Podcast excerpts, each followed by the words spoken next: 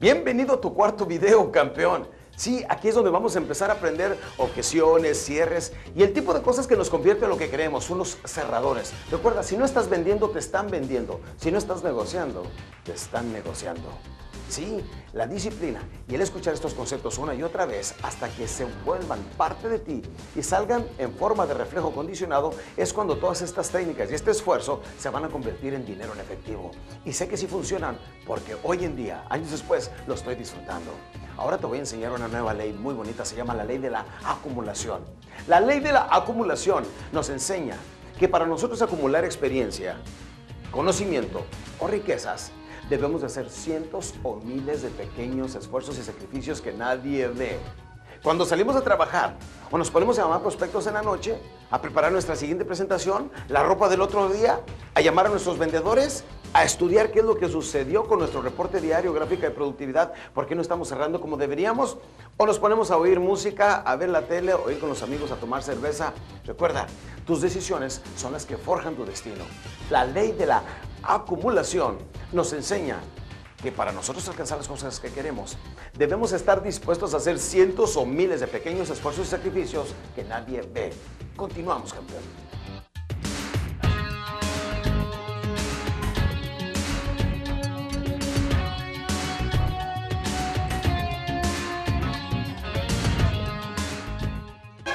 Vamos a hacer otra, otra dramatización de cómo podemos hablar con el prospecto difícil. Este sí es bastante difícil, ¿eh? Vamos a marcar de nuevo.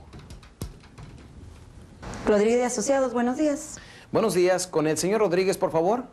¿De parte de quién? De Alex. Disculpa, ¿de qué empresa? Es eh, particular. Un momento, por favor. Gracias.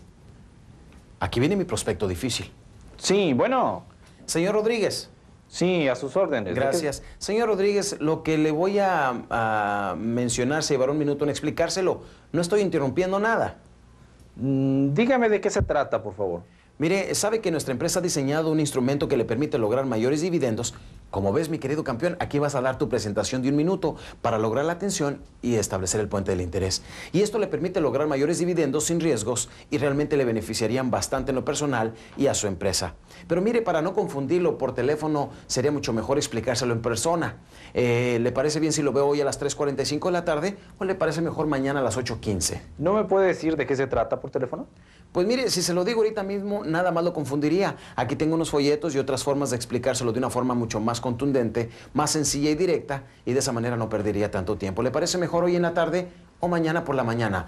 Aquí ponte listo que lo que estoy haciendo únicamente es utilizar el cierre que ya aprendimos que se llama el doble alternativa. Y nota que no estoy titubeando al hablar con el prospecto. Sí, mire, eh, ¿cómo me dice que se llama? Mi nombre es Alex, Alex Day. Mire, señor Day, y si no me dice ahora de qué se trata, eh, difícilmente lo voy a poder atender. Entonces quiere decir que si sí le digo, entonces sí me atiende. Bueno, debe de ser algo que me interese. obviamente. Y, y como estoy seguro que le va a interesar, prefiero explicárselo en persona. ¿Nos vemos allá a las 3.45 o a las 8.45 de la mañana? Mire, señor Day, eh, no quisiera yo parecer grosero, pero si no me dice ahora de qué se trata, no lo voy a atender, no me interesa. Muy bien, entonces ¿tiene tiempo de escucharme ahora? Pues si se viene en este momento, Ah, entonces voy para allá. Muchísimas gracias. Ya vendí la cita, ¿sí o no? Pero ¿qué para si mi prospecto me hubiera dicho de qué se trata? Le hubiera dicho, voy para allá. ¿Tiene tiempo de escucharme ahora? Me arranco para allá. Sabes, en mi vida de vendedor, 18 años continuos he estado utilizando el teléfono marcando citas. Pero aquí hay algo muy interesante que todos debemos de conocer. La seguridad. ¿Me viste titubear? Hay algo que no quiero ver en ninguno de ustedes que se llama la pausa sorda. O sea, cuando te quedas, ah, ¿me viste titubear por más de tres segundos? No. Y esa es la agilidad y la seguridad propia que yo quiero que aprendas a manejar y es lo que te va a ofrecer este chasis.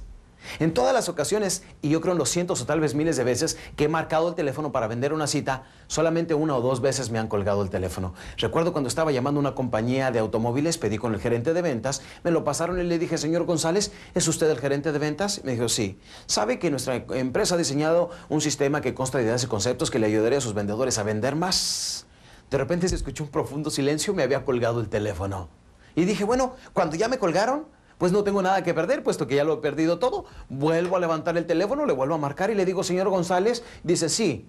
Le digo, me imagino que como buen gerente de ventas usted enseña a sus vendedores a ser persistentes y a este, volver a llamar a sus prospectos, ¿verdad? Se soltó riendo y me dijo, ¿qué es lo que quiere? Le dije, quiero hacer una cita para mostrarle cómo sus vendedores se pueden preparar mejor. Mi querido campeón, no pretendo con esto decirte que yo soy Superman y que me las sé de todas, todas. Es que las objeciones siempre son las mismas. Y si nosotros las aprendemos y aprendemos a tener tres objeciones, tres soluciones para cada una de las objeciones, nosotros somos los que ganamos. Mira, los prospectos casi todos tienen las mismas objeciones. Tal parece ser que los malvados toman seminarios para saber qué decirnos, que no me interesa, que no tengo dinero, que quiero pensarlo. ¿A poco no son las mismas? Por eso nosotros nos vamos a preparar y de esa manera vamos a poder tener mucha más seguridad al estar prospectando por teléfono. ¿Verdad que sí, campeón? Nos vemos en el próximo segmento.